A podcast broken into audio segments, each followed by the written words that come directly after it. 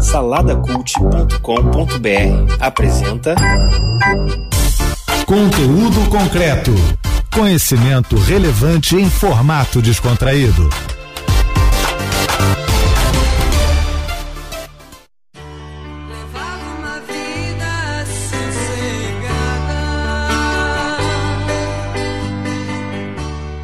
Este episódio do Conteúdo Concreto tem vírgulas sonoras com áudios de falas destacadas de participações televisivas do ator e diretor Milton Gonçalves na TV Globo. Homem negro e um legítimo expoente do que podemos chamar de ovelha negra às avessas, pois não levou uma vida sossegada nem se permitiu gostar de sombra e água fresca. Antes, se fez merecedor com sua vida e obra de homenagens como esta do CTC, tendo nos deixado um legado importante para muito depois de sua morte, em maio de 2022, aos 88 anos.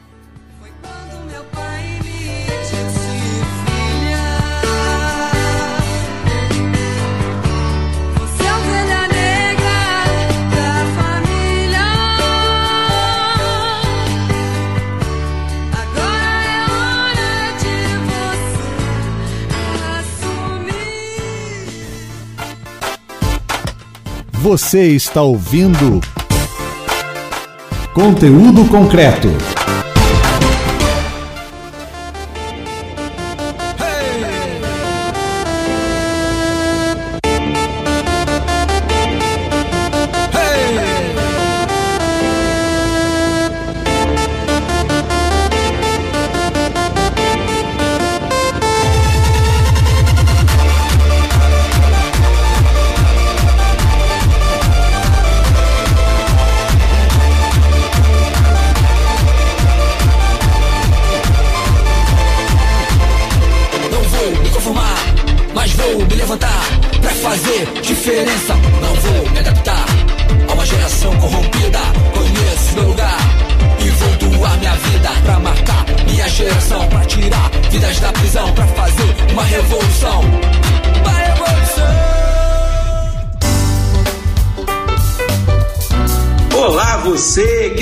Rampas da Oeste Mediações. O meu nome é Kleber Pereira e nós estamos aqui em mais um conteúdo concreto. Esse programa que é feito numa parceria do site saladacult.com.br com a Faculdade de Comunicação Social na figura do Audiolab aqui na Universidade do Estado do Rio de Janeiro. A gente está aqui hoje para ter um papo um pouco mais solto, acadêmico só que não, entendeu? Articulista só que não. A gente vai conversar hoje sobre uma coisa que é uma experiência muito comum aqui na Universidade do Estado do Rio de Janeiro e é um papo que eu acho que vale a pena a gente trazer aqui para que as pessoas possam ter a visão dessa experiência, que é ovelhas negras às avessas. Não é aquela ovelha negra da família, não. É a ovelha negra que é aquele negro, aquele preto, que vive no meio do mundo que geralmente é dominado pelos brancos. Né? A gente sabe que a sociedade brasileira tem uma série de intercorrências desse tipo, pessoas que são negras, mas vivem num mundo onde geralmente todo mundo é branco, porque eles alcançaram esses lugares muito cedo,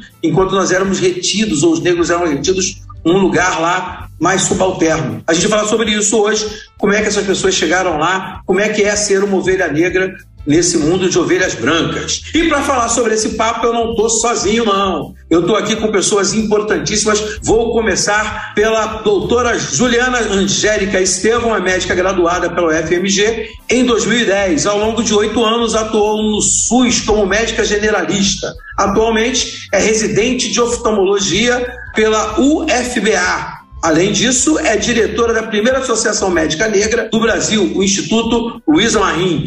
Tudo bom, Juliana? Como é que você está? Fala um pouco mais de você aí pra gente, dá aí um papo pra galera.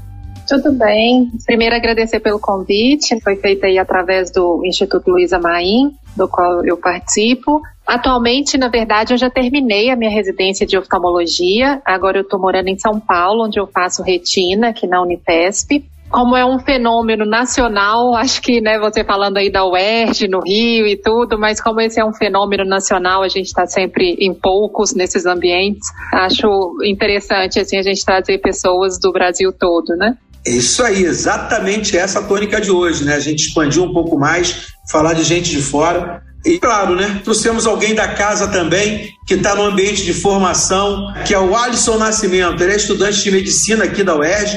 Ele foi bolsista da Fundação Estudar no ano de 2020, foi também voluntário do Clube Saúde, proporcionando o acesso de populações ribeirinhas do Pará à telemedicina. Meu Deus do céu! O que, que, é isso, rapaz? De telemedicina e longe assim, né? Ela falou aí, a Juliana falou agora de pessoas de todos os lugares aí. Ele foi prestar serviço pra gente ribeirinha lá no Pará. Fala, Alisson, um pouco de você, fala um pouco da tua entrada aí e já explica o que, que é isso aí que eu fiquei curioso.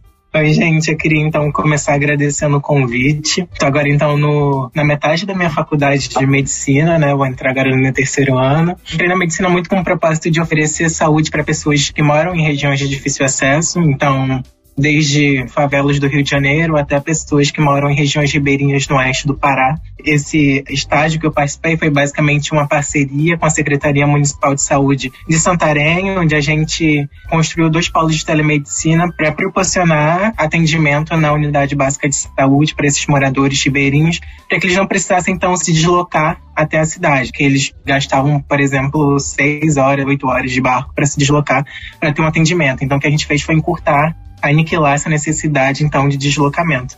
E é isso, né? Medicina para mim é muito de proposta. Vocês vão ver também que a minha história é muito cheia de olhar essas desigualdades, é muito mais também de viver dois mundos, o mundo do Complexo da Maré, que é onde eu moro, o mundo de uma das escolas mais caras do Rio de Janeiro como bolsista ou de um curso super elitista em uma universidade pública. Eu espero que eu possa trazer muita inspiração para vocês. Olha só, né? O Alisson começou dando adiantamento de pauta, é sempre bom para a gente poder saber por que pontapés a gente vai seguir a bola, né? Mas além dos nossos especialistas hoje na vivência, né, do quadro de Ovelhas Negras, a gente tem também aqui a Joyce, a nossa querida produtora. Fala com a gente, Joyce. Joyce está nova na casa, nova no conteúdo concreto. Como é que é para você participar desse episódio aí? Olá, gente, é um prazer estar aqui com vocês e poder ouvir a história de vocês no decorrer desse programa. Estou muito feliz e é minha primeira vez, então estou um pouquinho nervosa também.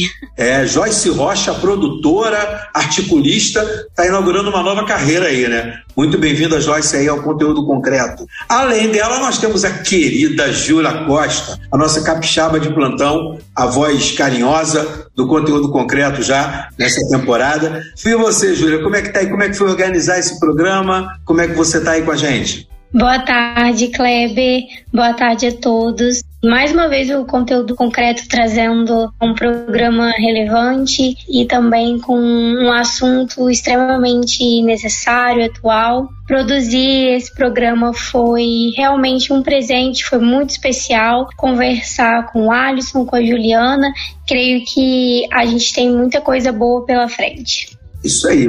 Eu não vou fazer uma audiodescrição perfeita, mas o que a gente tem aqui, que eu estou vendo na tela, são dois homens negros, duas mulheres pretas e a Julinha, que é a nossa querida da casa, tomando conta também aqui do espaço dela e falando um pouquinho da experiência dela com relação a essa vivência que na UERJ é bastante rica. Acho que a Júlia vai poder trazer para a gente o que, é ver comunicação social já no tempo dela, que é onde ela está agora, né? Com essas pessoas pretas acontecendo, aparecendo, né? A gente que vê muitas vezes, muitos anos, né? Eu que sou um pouco mais maduro que o resto do pessoal aqui, vi durante muitos anos nas telas da TV apenas gente branca, né? Na comunicação social. Né, muita gente branca no jornalismo, a gente tinha pouquíssimas referências pretas, pouquíssimas referências de mulheres e de homens negros. Hoje nós a gente consegue ver e é disso que a gente está falando aqui. Gostaria de fazer um personagem que fosse bacana, que fosse culto, inteligente e que fosse um exemplo para aquele menininho que está lá no morro, na favela e que só vê negro sendo bandido na televisão. Vamos lá. Me diz primeiro, Juliana, porque eu gostei também, o Alisson trouxe um pouquinho do que, que ele falou aí da questão ribeirinha, mas você falou do Luiz Amarim. Fala pra gente o que, que é o Luiz Amarim, o que, que ele é, como é que é essa coisa de um coletivo preto. O Instituto Luiz Amarim é a primeira associação médica negra do Brasil.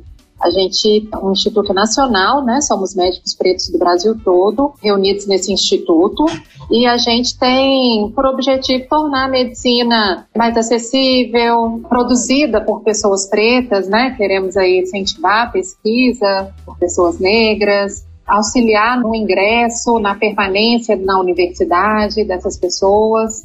Temos esses objetivos. O nosso primeiro programa foi lançado em 2020, que chama Programa de Permanência Estudantil. Ele é um programa de bolsas para estudantes, né, de medicina pretos. Por enquanto, o nosso público é só esse, né, estudantes de medicina pretos. Mas temos intenção, né, de com o crescimento ampliar para outras áreas. Mas a gente cria essas bolsas para estudantes de medicina pretos carentes, né, com baixa renda, em situação de vulnerabilidade, para ajudar na permanência deles na universidade, porque a lei de cotas ajuda no ingresso, né, mas não prevê nada para que esse estudante permaneça na faculdade e se forme. Então a gente tem esse auxílio por bolsa e também com o objetivo de ser um espaço de apoio, né, de acolhimento para esse estudante que muitas vezes vive, né, um choque cultural mesmo quando entra na universidade, né, por às vezes ser a primeira vez em que vai enfrentar um ambiente totalmente branco, né, como é da medicina, totalmente elitizado e ter esse apoio nosso, assim, né? No nosso coletivo tem médico do país todo e que viveu histórias semelhantes, né? Já são formados. Então, para ter esse espaço de troca. Mas temos outros projetos por aí. A gente gravou agora um curso de saúde da população negra em parceria com a Johnson Johnson. Vai ser lançado agora, em breve, para ficar disponível na nossa plataforma e também da Johnson para servir assim para as pessoas que se interessarem pelo tema, né, pela saúde da população negra, ter um material para buscar, né, uma referência assim feita só por pessoas negras também, o curso. É, a gente convidou médicos mais velhos e tudo que até participaram da construção da lei, né, da saúde da população negra, para gravarem lá com a gente e tudo. Então ficou bem bacana. Temos outros em vistas aí. Vamos ver. Estamos torcendo para crescer. Juliana, a gente falou um pouco já no início sobre essas questões, que é a questão de termos ovelhas negras né, no ambiente branco, mas uma coisa que você falou sobre o instituto que você está aí sediando, trabalhando, me chamou a atenção. Eu queria duas coisas. Primeiro, você dizer de onde você fala, né, em que lugar que você está do Brasil, para as pessoas poderem se localizar no que, que é isso. Mas uma outra coisa me chamou a atenção, eu queria que você falasse um pouquinho. Ocupar os espaços enquanto pessoas negras, como acontece contigo, né? Você se formou em 2010, nós estamos em 2022 então já tem aí 12 anos né, que você opera na medicina, então você ocupa um espaço que geralmente era branco. Né, que, e hoje você está ocupando esse espaço. Ocupar esse espaço traz um pertencimento maior para tomar ações como essa que vocês estão tomando? Você acha que o fato dos negros estarem ocupando esse espaço faz com que oportunidades como essa de criar um instituto para poder apoiar pessoas negras faça diferença? Porque se não for assim, a sociedade branca acaba não se voltando para isso? Eu sou mineira, nasci em Belo Horizonte, fiz faculdade lá na UFMG. Nos últimos três anos eu morei em Salvador, onde eu fiz a minha residência médica de oftalmologia. E agora, atualmente, eu estou em São Paulo, capital. Estou falando daqui, inclusive, onde eu faço agora uma outra residência em retina. A outra questão que você me perguntou, eu acho que é essencial que a gente possa produzir políticas, programas, é, voltados para a nossa população. Quem melhor do que a gente para saber o que falta, quais são as demandas, quais são as lutas, as dores, quem melhor que nós mesmos. Então eu acho que é essencial que a gente ocupe esses espaços e quando a gente estiver lá que a gente desenvolva políticas, programas, projetos para trazer outros, né, assim, para perpetuar isso que é uma coisa que o que eu vejo assim, né, que as pessoas brancas fazem muito bem desde sempre, estão aí se perpetuando e que a gente tem que fazer também, né? Assim, ter esse hábito de chegou lá, alcançou alguma coisa, vem buscar os outros. Adorei essa ideia, né? Traz uma visão bonita, né? Ir é, lá e buscar a luta os... coletiva, né? Uhum. É, acho isso ótimo, né? O meu grande sonho é a inclusão. No momento em que nós, o segmento afrodescendente desse país, começar a trabalhar no sentido de se integrar e não se encolher com medo dos preconceitos, nós vamos dar um salto qualitativo nesse país. E para falar disso, eu quero entrar um pouquinho agora na história aí do Alisson. Você falou sobre um dos papéis que o Instituto tem e falou de uma coisa que aqui na UERJ a gente percebeu desde muito cedo, né? Porque a UERJ foi feita, a lei que foi feita para a UERJ, para cotas, ela tem um caráter muito interessante. A gente tem outro programa falando sobre isso. Se os ouvintes aí puderem voltar lá e ouvir esse programa, também vale muito a pena. No sistema de cotas na UERJ, ele começou como cotas raciais e virou um programa de cotas sociais. Então ele tem duas características interessantes. Ele é para hipossuficientes, ele se tornou assim, mas ele foi criado para a população negra carioca numa razão absurda de 50%, que nos deu muito trabalho, muita dificuldade, porque o governador à época queria zoar, como dizem os cariocas, a nossa cabeça, e ele resolveu fazer uma lei que dava 50% de cotas na Universidade do Estado do Rio de Janeiro, que fez a sociedade ficar cabalmente contra os negros, né? dizendo que nós éramos invasivos, e nós tivemos que reformar uma série de coisas, estruturar um pouco mais, mas isso acabou gerando na UERJ uma maturidade muito grande que fez com que a gente tivesse um programa que facilita um pouco o Alisson eu não sei se o Alisson é de fato cotista, né? ele vai falar isso pra gente, vai dizer como é que isso é, como é que ele entrou em cotas, e ele vai falar da permanência que você colocou muito bem, Juliana, que entrar na universidade por reserva de vagas, que é uma ação afirmativa legítima, é uma coisa. Se manter nessa universidade é outra. Eu queria que o Alisson falasse dessa experiência dele para poder se manter numa universidade como a UERJ, num curso como medicina. Como é que você sustenta isso, Alisson? Então, a política de cotas da UERJ foi assim um, um, um avanço que eu considero muito gratificante para mim, muito importante também para a sociedade em geral, né, brasileira que é preta, porque qualquer um que queira fazer a universidade na UERJ usufruir do sistema de cotas. E, além disso, né, além de possibilitar essa entrada do estudante na universidade, a faculdade também possibilita a permanência do estudante, como por exemplo em todos os cursos, né, por conta da bolsa permanência que é oferecida para os estudantes cotistas e além de todos os outros auxílios, como por exemplo o auxílio alimentação, o auxílio transporte, o auxílio material didático e também outras oportunidades que a gente tem na, na, universidade, como de, por exemplo, poder lecionar monitorias ou como, por exemplo, fazer um projeto de iniciação científica, a permanência na universidade é muito difícil para gente que é preto e que vem de periferia, principalmente por conta da renda, né? Então, além do preconceito, a gente também tem que lidar com a questão de renda, porque a maioria dos estudantes de medicina que são brancos, na minha faculdade, eles conseguem se manter ainda na casa dos pais ou eles têm todo um suporte familiar e econômico econômico por trás que sustenta a graduação deles até o final, onde eles podem, por fim, se sustentar financeiramente. Mas não é isso que acontece com todo mundo. Né? Então, desde que eu cheguei no Rio de Janeiro com a minha mãe, ela sustentou toda a casa com três filhos, um salário mínimo, até que eu pudesse então entrar como bolsista em uma universidade, depois entrar numa faculdade e poder ajudar também dentro de casa. Então, é muito importante que essas bolsas elas continuem, que elas cresçam cada vez mais, porque a gente tem outras demandas econômicas além da faculdade, como por exemplo aluguel, pagar contas e até mesmo dentro da faculdade, como por exemplo instrumentos da medicina são super caros. Então, estetoscópio, jaleco, a gente tem que comprar outros equipamentos também, livros caríssimos, tirar várias xerox, que são super importantes e que valem dinheiro, né? Que, que necessitam de dinheiro para fazer isso. É muito importante ter essas políticas de permanência e espero que elas cresçam cada vez mais e se consolidem cada vez mais. O Alisson falou aí na fala dele sobre duas questões que eu acho interessantes, né? Ele veio com a mãe, depois ele vai dizer de onde, de algum lugar para o Rio de Janeiro, né? Depois ele vai contar para a gente direito aí de onde ele veio, como é que é essa vinda. E é uma questão que eu queria que a gente conversasse um pouquinho. Quero aí usar a voz da Joyce para isso, para ela ver se ela conhece outras histórias. Ela que também é daqui da Universidade do Estado do Rio de Janeiro, está na Faculdade de Comunicação Social, vai dizer para a gente se entrou ou não por cota e como é que é essa experiência dela. Eu lembro que quando eu entrei, eu também fui aluno da Universidade do Estado de Janeiro, duas vezes, né? Uma vez eu entrei sem cotas, da outra vez eu entrei por cotas porque eu fui parte do processo inicial das ações afirmativas de cotas e eu entrei numa de vou fazer um teste, como é que é esse negócio de entrar. E participei de movimentos iniciais, eu já tinha feito pedagogia aqui.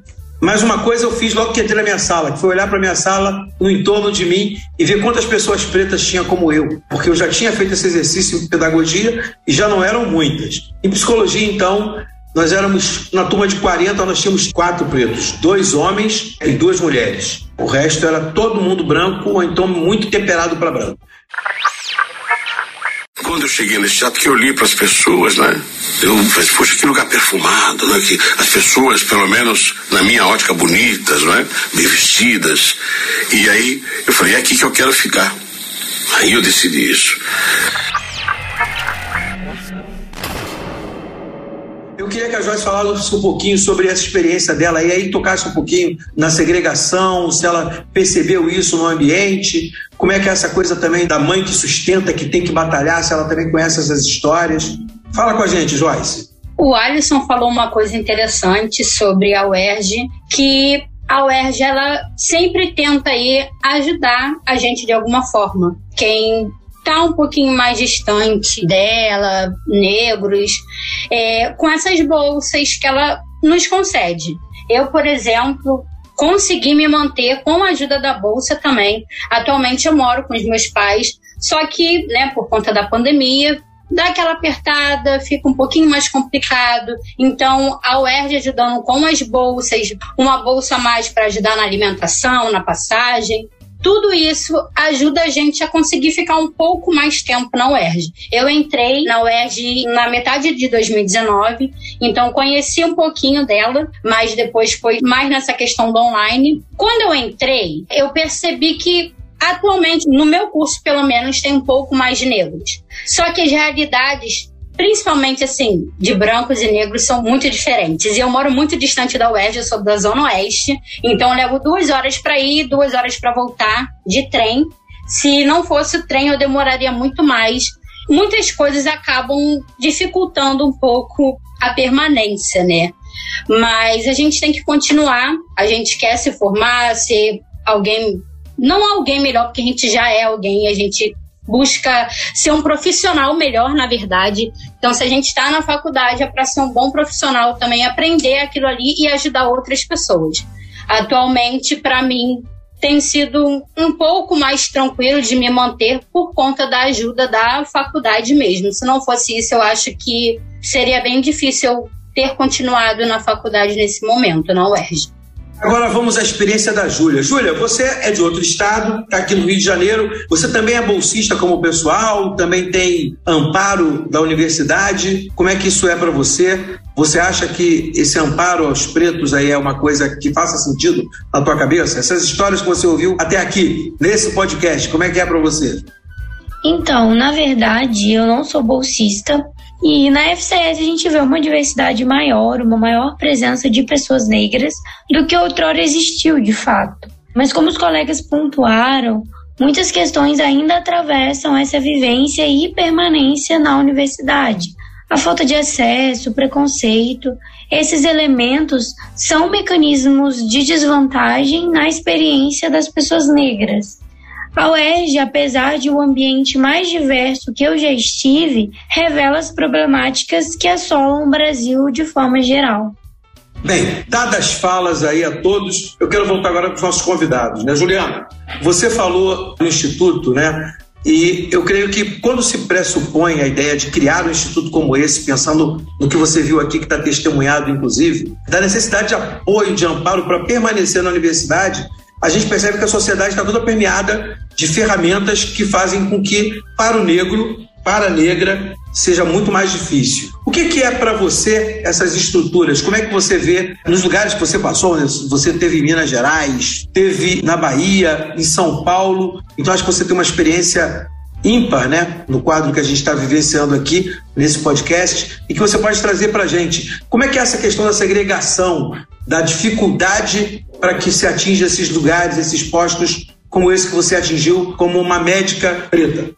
Ó, oh, Kleber, eu vou te falar que quando eu me mudei para Salvador, fui com uma expectativa de que eu fosse encontrar mais gente preta no meio médico, né? Afinal de contas, lá é a capital negra do Brasil o lugar com mais pessoas pretas fora da África, uma população, estava até procurando aqui a porcentagem, acho que 80% da população de Salvador é preta, Isso. é uma porcentagem muito alta, mas cheguei lá e tomei o mesmo choque que eu tomo em todos os lugares, o apartheid é o mesmo. Apesar da gente estar numa cidade que é quase 100% negra, todos os oftalmologistas eram brancos, todo mundo no hospital era branco. No dia que eu fui no congresso baiano de oftalmologia, tinha assim uns cinco oftalmologistas em, sei lá, 3 mil pessoas, negros, é, todo mundo era branco. Então, assim, é, acho que é uma, é, uma estrutura nacional, né? Assim, não importa em que lugar do Brasil a gente esteja, o racismo estrutural define a sociedade, né? Assim, eu tenho uma história diferente do restante dos convidados, porque eu não tive essa história de ascensão social, sabe? Eu sou a segunda geração de médicos pretos na família. O meu pai foi o primeiro, né, que tem a história, por exemplo, do Al, que está aqui, né? Eu, eu sou a segunda geração. Ele que furou essa bolha, né? Conseguiu ascender e estudar, educou toda a família, né? Eu, meus primos, meu irmão, tenho primo médico, primo contador, advogado, todo mundo conseguiu estudar porque já teve uma condição melhor. Então, eu não tenho muita experiência para dizer sobre como é furar essa bolha, né? Assim, graças a Deus eu tive condições de estudar nos colégios melhores e tudo. Mas eu te falo que o problema racial é independente do social, assim, né? O racismo eu sofri e ainda sofro em todos os ambientes que eu frequento, independente de ser médica, de ser filho de médico, de estar em ambiente socioeconômico mais alto, né, classe média alta e tudo, sofro racismo cotidianamente. Para esse concurso aqui agora que eu fiz na Unifesp, né, que eu fiz um concurso para entrar na residência de retina, eu fiz em outros locais e teve local que teve entrevista e os médicos que me entrevistaram disseram: Olha, nós ficamos impressionados com sua prova, porque eu tinha ido muito bem, eu fiquei em primeiro lugar, assim, distante dos outros candidatos, mas para trabalhar aqui você não pode usar esse cabelo. Vou dizer para vocês que não estão me vendo, porque meu cabelo eu uso ele afro, né? É um black power bem grande, assim. Mas a resposta que ele me deu foi: estamos impressionados com a sua prova, mas aqui você não pode trabalhar com esse cabelo eu fui chorar no Uber, porque, né, assim, claro que super me afeta, mas eu também não ia procurar uma briga ali no concurso. Ainda tinha esperança de que pudesse dar. E aí, depois de dar, a gente resolvia essa questão. Você está ouvindo Conteúdo Concreto. Vocês querem ver eu apanhar? Não quero ver ninguém chorando. Não vou dar esse gosto para aquele matido.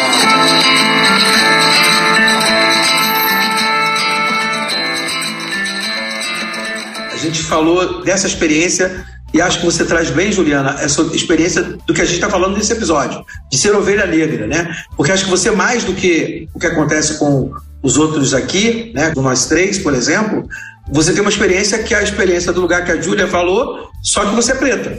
Só que você é uma mulher preta, a Júlia percebe né, que ela está no universo branco, mas ela também tem a pele clara, tem a pele branca. Pode não ser hiper rica, né, aquela coisa toda, mas ela tem uma sensação de estar tá no universo branco, só que é o dela. Mas você está no universo branco como uma mulher preta.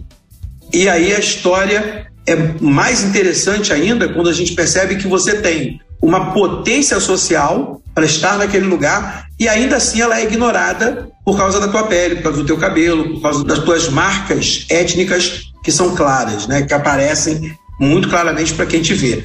O Alisson tem uma experiência diferente, não, Alisson? Como é que é não ter esse pertencimento social e ainda assim ser uma ovelha negra no meio do mundo branco? Foi bem difícil, né, durante toda a minha trajetória. Então, eu nasci no Piauí, minha mãe veio de lá, lá do Nordeste, pro Rio de Janeiro. Depois ela se divorciou do meu pai, então ela decidiu vir pro Rio de Janeiro, trazer os três filhos. Começamos a morar no Complexo da Maré onde eu moro até hoje, onde eu construí grande parte da minha identidade como morador de favela mesmo, preto do Rio de Janeiro. E foi onde também onde eu conheci, entrei em contato com a negligência da área da saúde, principalmente da saúde pública para pessoas que moram em comunidade, porque ou falta recurso ou nenhum médico quer trabalhar aqui. Então, foi aí que eu entrei em contato pela primeira vez com a falta de médicos, quando, por exemplo, minha mãe sentia dor nas pernas porque ela trabalhava como atendente. A gente ia na unidade de pronto atendimento e não tinha médico para atender ela e a gente tinha que ir para outro lugar. Então, a partir desse momento, eu percebi que tinha alguma coisa de errado aí, porque eu não podia ter acesso à saúde, se era garantido para mim legalmente, outras pessoas poderiam ter acesso à saúde pertinho de casa e por que eu não? E aí, dentro da minha casa já era tudo muito bem estratificado, né? As minhas irmãs e eu estudávamos, minha mãe trabalhava, sustentava a casa, então eu sabia que meu papel era ir para a escola, estudar, tirar boas notas e isso fez com que eu nunca me permitisse e ver essa luta da minha mãe, né? Fez com que eu nunca me permitisse ser na média, medíocre, né? Sempre fez com que eu tivesse que ser extraordinário, sempre fez com que eu tivesse que me sobressair quanto aos meus outros colegas, tanto por conta da classe social quanto por conta da cor, né, do fator racial, na verdade. Então, no meu ensino fundamental, eu conheci um projeto que tinha um processo seletivo super longo chamado SMART. E aí eu entrei, me inscrevi nesse processo seletivo, passei consegui uma das bolsas que eles estavam oferecendo para o Colégio de São Bento, no Rio de Janeiro, que era assim, um dos melhores colégios do Rio de Janeiro. E aí, nesse colégio, eu estudei o meu oitavo, nono ano de ensino fundamental estudei todo o ensino médio também nesse colégio. E era um colégio de elite, né, da elite carioca, super branco. O pessoal chegava assim na escola com motorista particular, ou então com transporte da escola que custava mais de 600 reais. E eu chegava sozinho, minha mãe me levou para a escola umas duas vezes, né? E aí depois ela falou, vai sozinho, se vira. E eu andando sozinho de ônibus pela cidade do Rio de Janeiro, da Maré até o centro. E aí, desde esse momento, eu passei a ganhar um pouco mais de autonomia e independência sobre o que eu queria fazer. E aí, cursei meu ensino médio no Colégio de São Bento. É, sofri alguns episódios de racismo, assim, por conta da estrutura do colégio, colégio super católico e branco e de alta classe. Então, de certa forma, já, assim, pressentia o que eu ia sentir ali dentro. Mas isso, de certa forma, algumas vezes me abalou muito, mas eu sempre queria continuar ali, tanto para mostrar que eu tinha potencial, que eles teriam que enfrentar e encarar todo dia a minha inteligência e minha competência acadêmica extracurricular, quanto porque eu sabia que aquela era uma oportunidade única na minha vida, então eu tinha que aproveitar. Então eu terminei meu ensino médio no Colégio São Bento, me formei em 2019, que foi o mesmo ano que eu passei para o vestibular da UERJ para medicina. Então, depois que eu passei para medicina, na medicina na UERJ, né, eu vi que tinha um espectro bem maior de pessoas parecidas comigo. Eu sou a primeira pessoa da minha família a entrar numa faculdade, de qualquer outra faculdade, não necessariamente faculdade de medicina. Eu sou a primeira pessoa da família a adentrar o ambiente acadêmico como aluno. E entrar na UERJ me fez perceber que tinha muito mais pessoas parecidas comigo do que no São Bento. E era nesse ambiente que eu deveria estar. Então, estar com outras pessoas negras também, que vêm de uma história parecida com a minha, me dá forças assim todo dia para ir para a faculdade. Então, dentro da faculdade, eu também conheci e percebi outras coisas que eu poderia fazer e que eu poderia crescer lá dentro. Então, participar de ligas acadêmicas, participar de centro acadêmico. Esse próprio estágio eu, eu fiz por não por conta da universidade, mas a universidade me ajudou a perceber que eu queria fazer esse estágio em saúde pública. Hoje eu também estagio em uma ONG que oferece consultoria para municípios para fortalecer a atenção primária da saúde. Vou iniciar agora uma pesquisa né, sobre a população negra, principalmente no que diz respeito à, à preparação pré-operatória, né, se é preciso ou não retirar as tranças sintéticas ou apliques sintéticos, que são muito utilizados aí por pessoas negras ou por mulheres negras mais especificamente, para fazer a cirurgia, se tem risco, se não tem risco. Então, eu acho que eu alcancei um patamar da minha vida agora que eu estou conseguindo retribuir de certa forma todo o aprendizado à minha comunidade e isso me deixa muito gratificante. O relato de vocês dois é tremendo. E acho que a gente pode costurar um pouco mais isso, né? O Alisson falou dessa característica que a gente já está, que está na nossa pauta, inclusive, do acesso. A Juliana traz uma realidade em que uma bolha furada antes te permite estar naqueles espaços, mas ainda assim você consegue perceber que aquele espaço tem uma disputa de poder racial ali. O Alisson percebeu isso claramente porque ele era bolsista num colégio, então ele não tinha o respaldo verdadeiro financeiro, né? O que ele tinha era uma posição de estar ali e ele fala muito lindamente da perspectiva de estar numa universidade pública onde o pertencimento acaba sendo maior e o apoio também. Eu queria falar com a Juliana um pouquinho sobre isso. Juliana, você fez pós-graduação, né? Você saiu desse ambiente que o Alisson falou aí da graduação, que pode até ser um pouco mais acolhedor, e foi para uma vibe ainda mais pesada, que é um depois da graduação. Já falou para a gente aí rapidamente como é que é essa questão do concurso, mas como é que é se manter numa coisa que vai além da graduação, se manter na residência, estar nesses espaços, como você falou, num congresso que em 3 mil você encontra cinco negros. É preciso de apoio, como o Alisson colocou para a gente aqui com clareza? Então, essa quantidade de negros varia muito de área para área, sabe? Que eu observo. Assim. Eu vejo que muitos negros, quando se formam na faculdade de medicina, vão para medicina de saúde da família e da comunidade, né? Porque tem uma bolsa de residência mais alta por incentivo dos municípios. Então eles conseguem aí receber durante a residência médica igual um salário, o equivalente a um salário de um médico recém-formado. E isso permite com que eles melhorem de vida, né? Paguem suas dívidas, paguem fiéis, ajudem em casa, né? Então eu vejo que a maioria segue para esse caminho quando se especializam logo de cara, né? Porque muitos também se formam e vão trabalhar para fazer o pé de meia antes da especialização. Mas muitos seguem para esse caminho de saúde da família e comunidade por também essa questão da bolsa, né? Acho também que tem outras questões envolvidas, né? A vontade de retribuir à sociedade a educação que recebeu no ensino público, né? Como o Al falou por né, essa vivência negra, ver a dificuldade de acesso, a falta de cuidado. Querendo ou não, a gente sabe que o cuidado médico e outros, outras formas de cuidado, né, também, varia com a raça também, né, de quem nos atende, assim.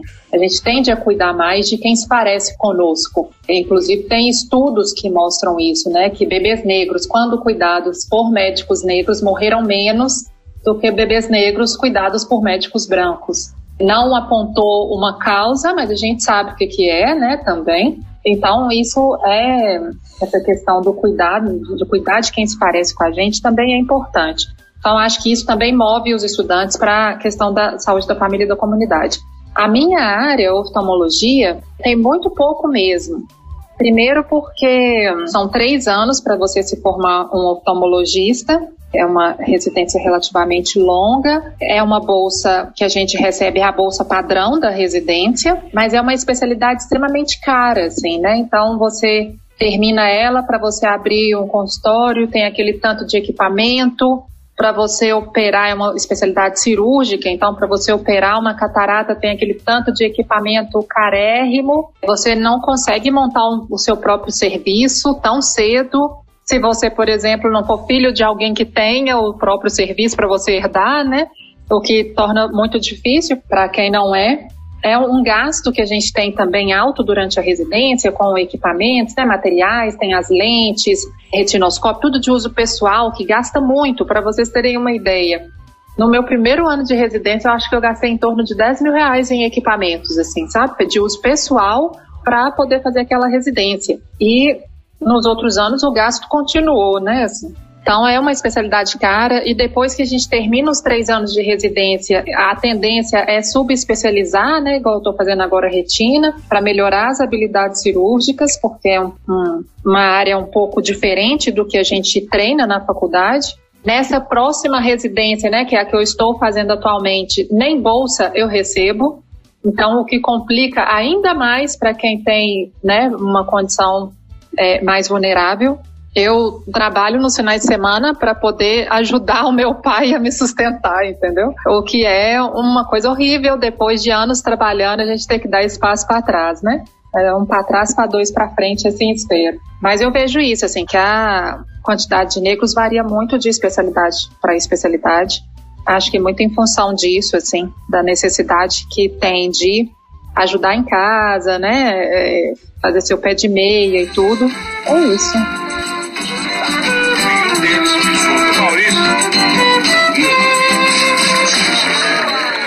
Às vezes a gente precisa fazer sacrifícios sobre-humanos para realizar o sonho da gente.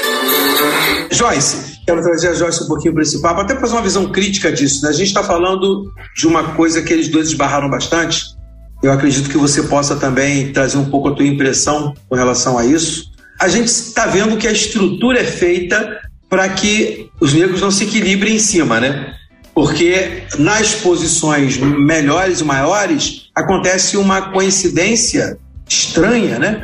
De que para você se manter lá você tem que ter muito dinheiro. Né?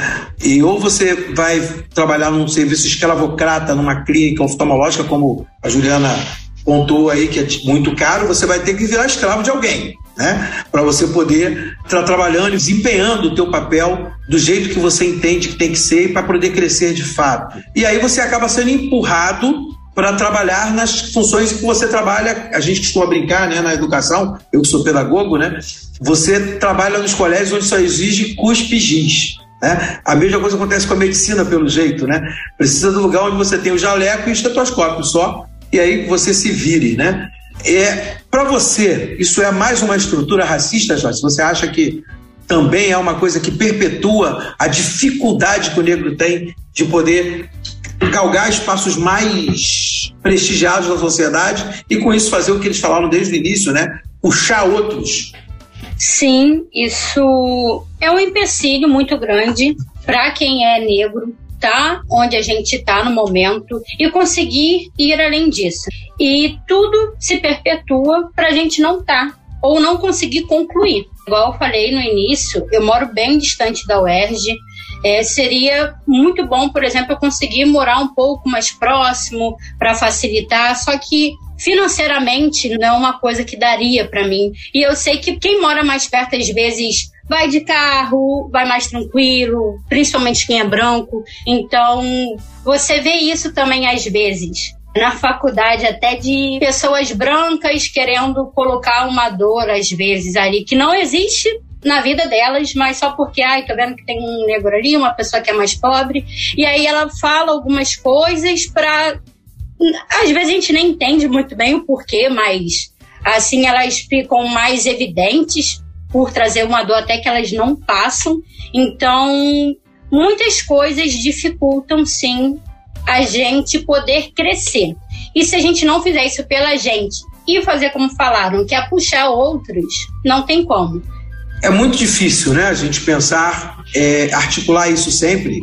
A gente, enquanto negros, né? a gente tem que articular isso todo dia. E esse pensamento que a Joyce trouxe né, é muito curioso. A gente às vezes vê como os brancos não alcançam muitas vezes o que é essa dificuldade, porque é óbvio, né?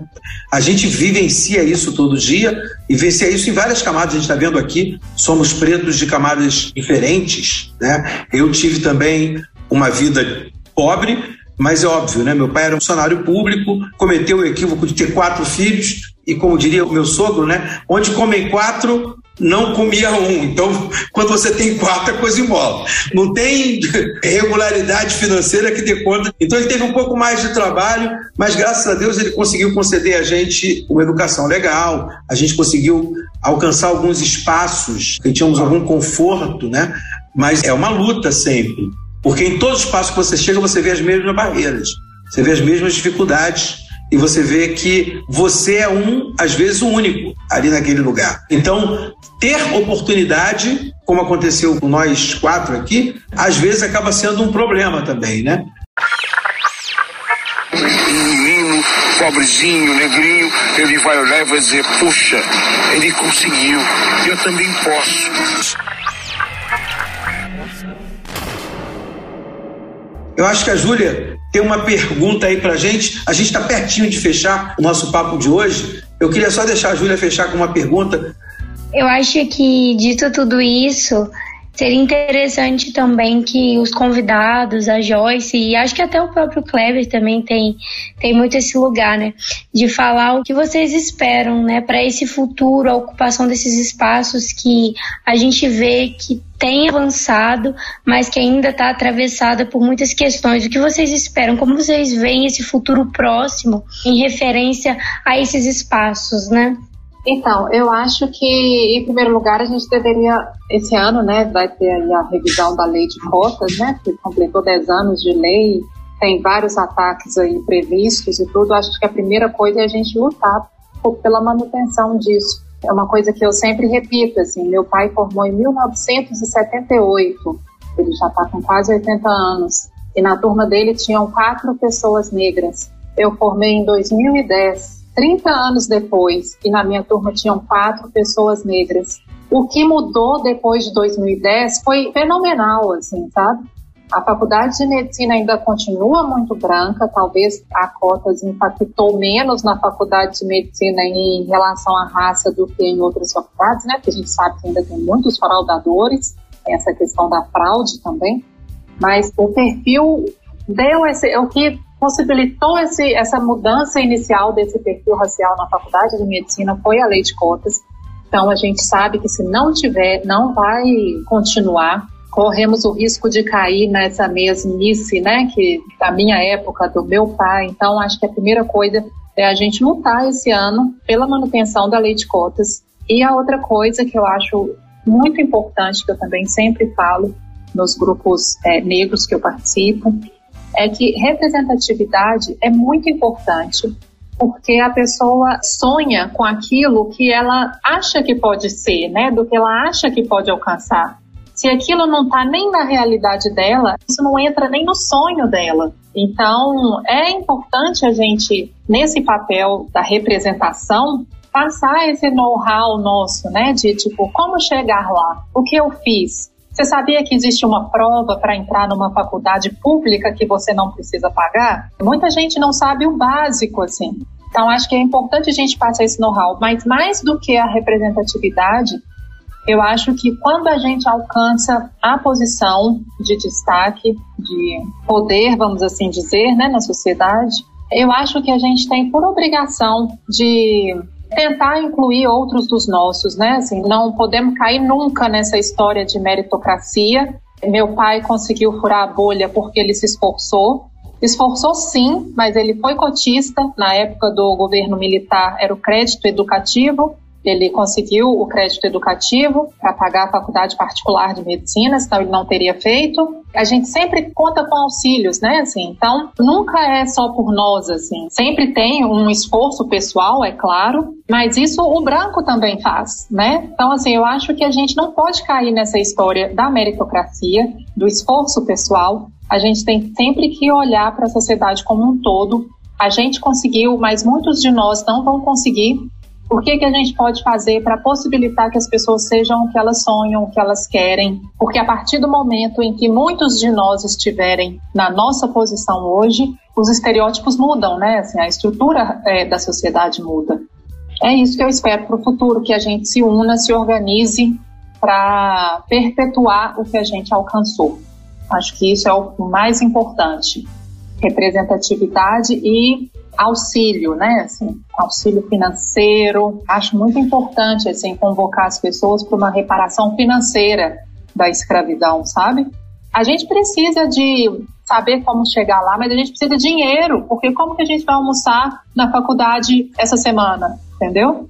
Como a gente vai pagar a passagem para chegar lá essa semana? Então, é, eu acho que a gente precisa se organizar e é isso que eu espero para o futuro.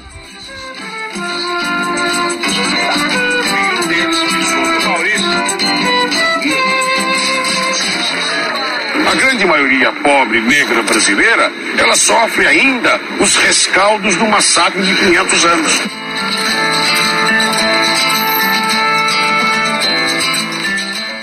Então, respondendo a pergunta, eu acredito que o que a gente possa fazer, o que a gente já está fazendo de certa forma, é cuidar de nós mesmos, né? Em primeiro lugar, é entender que a gente tem limites, é entender também que a gente não precisa estar tá sempre na luta.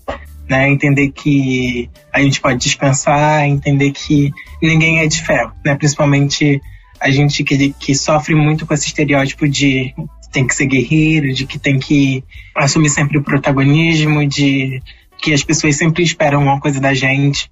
Então, é entender que a gente precisa se cuidar também para depois chegar a ir alcançar alguma coisa, alcançar algum lugar. Outra coisa também é que a gente precisa explorar mais as potências e os potenciais dentro das comunidades, então dentro das favelas. Então a gente tem pessoas super talentosas, mas que precisam de uma oportunidade. A gente tem pessoas super talentosas, seja na área da saúde, seja na área da comunicação, na área das artes e, e assim.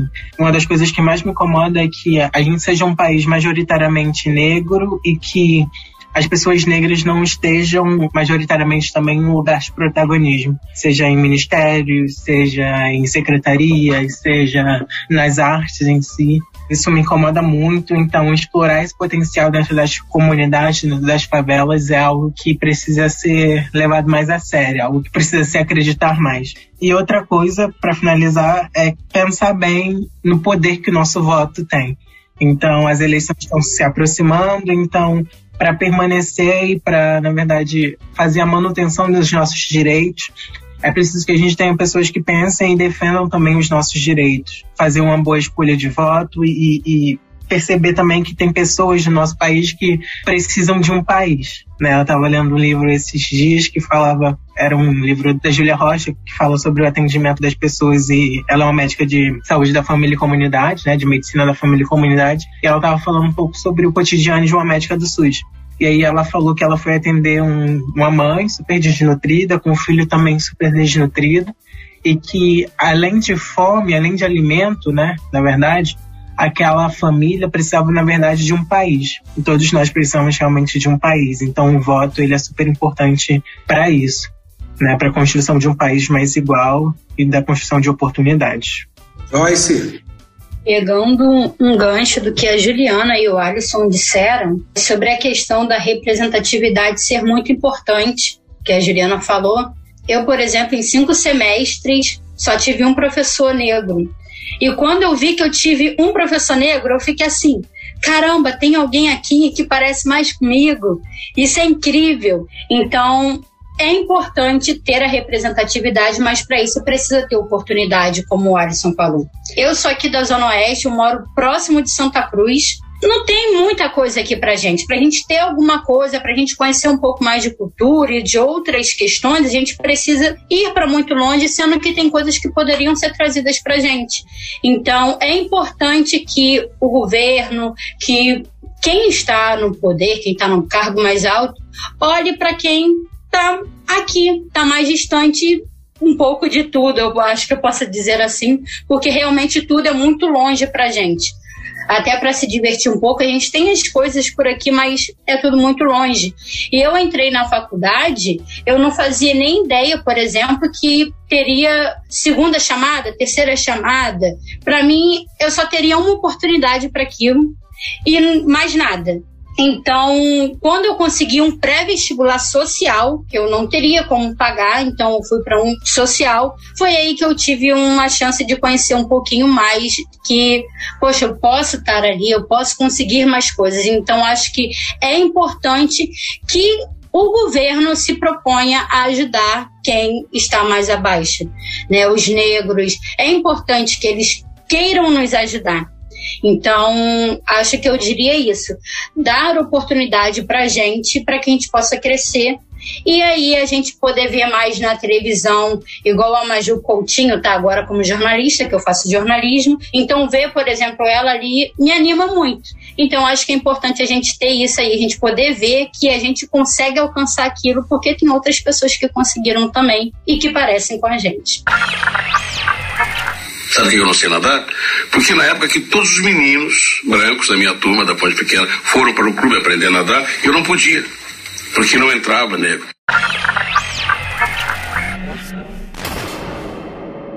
Eu queria trazer então agora, para a gente poder fechar, a fala da Júlia, que hoje ela estava como ovelha branca no rebanho negro. Queria que você falasse um pouquinho, Júlia, para poder fechar, se despedisse do pessoal, falasse um pouco do que você está vendo aqui, que é o futuro, né? Você, uma mulher branca, no meio dessas ovelhas negras. Como é que é isso para você? E o que, que você, Júlia, espera para o futuro desse mundo que você está vendo aí? Então, eu acredito que essa minha experiência foi totalmente diferente da vivência de pessoas negras em ambientes majoritariamente brancos. Isso porque eu não sofri preconceito, não fui deslegitimada. Acho que esse momento de escuta é importantíssimo para que nós, pessoas brancas, possamos reconhecer o problema e nos reformularmos na direção contrária dessas estruturas que ainda marginalizam. E bom, sobre o futuro, é, eu acho que estamos lidando com uma juventude potente e que tem trabalhado na construção de um movimento de reparação e que, na minha opinião, vai ser cada vez mais crescente. É isso, né? Eu quero dar minhas palavras finais, agradecer a presença do Alisson, a presença da Juliana, agradecer o carinho de vocês de aceitar o nosso convite, de poder trazer aí a tua experiência, teu testemunho, isso foi muito enriquecedor. A gente poderia ficar aqui conversando muito mais tempo, tenho certeza que nós temos muitas experiências para trocar, mas eu queria dizer só uma coisa que eu achei marcante no que a gente falou também aqui, diante de muitas coisas marcantes, uma coisa me chamou muita atenção, né? A permanência para você ficar nessa viagem que é a formação e a manutenção nos lugares de poder nessa sociedade, ela precisa de todos nós, né? Então é aquilo mesmo que a Juliana falou no início, né? É pegar e dar a mão, é fazer um instituto, é fazer o que o Alisson falou, pensar em voltar à comunidade e propor coisas maiores, mais do que só aquela coisa de vou para aquele lugar porque é cômodo, porque eu preciso estar no lugar onde eu preciso gastar pouco, né? A gente tem que se aventurar mais e, acima de tudo, a gente tem que tentar buscar formas de manutenção. Eu acredito que o que a gente fez na Universidade do Estado do Rio de Janeiro, claro que foi através de uma movimentação de coerência do povo preto que já estava aqui há muito tempo e que foi buscando lugares. A Universidade do Estado do Rio de Janeiro ela é realmente diferenciada nesse ponto diante do que o Alisson falou, a gente percebe isso bem. É auxílio para você se alimentar, auxílio para você ter transporte. Agora está se falando já em alojamentos pagos pela universidade, né, para poder resolver problemas como esse que a Joyce colocou muito bem. Né, de estar longe, cara. A gente tem uma galera que é da periferia, a periferia do Rio de Janeiro é duas horas de trem. A parada é louca, né? Você fica muito longe. Então é muito difícil, né? Então acho que essa permanência é uma questão importante e representatividade. Né? Ter pessoas lá que a gente possa olhar e ver uma médica, como a gente está vendo aqui a Juliana, ver um médico como vai ser o Alisson brevemente, que vai estar tá andando pelas comunidades, vai estar tá andando em espaços que outras pessoas não andaram, ver repórteres, jornalistas que a gente vai ter como a gente está vendo aqui nessa juventude. Então é importante a gente pensar em representatividade e para isso as ações afirmativas têm que continuar concordo com a Juliana, a manutenção disso por mais um tempo é muito importante para que esse corte seja radical, para que ele de fato impacte a sociedade. Né? E você que ficou ouvindo a gente, a gente espera que você possa compartilhar esse episódio para levar essa ideia a mais gente, é parte do que a gente precisa para o futuro. Né? Fique com Deus e até a próxima.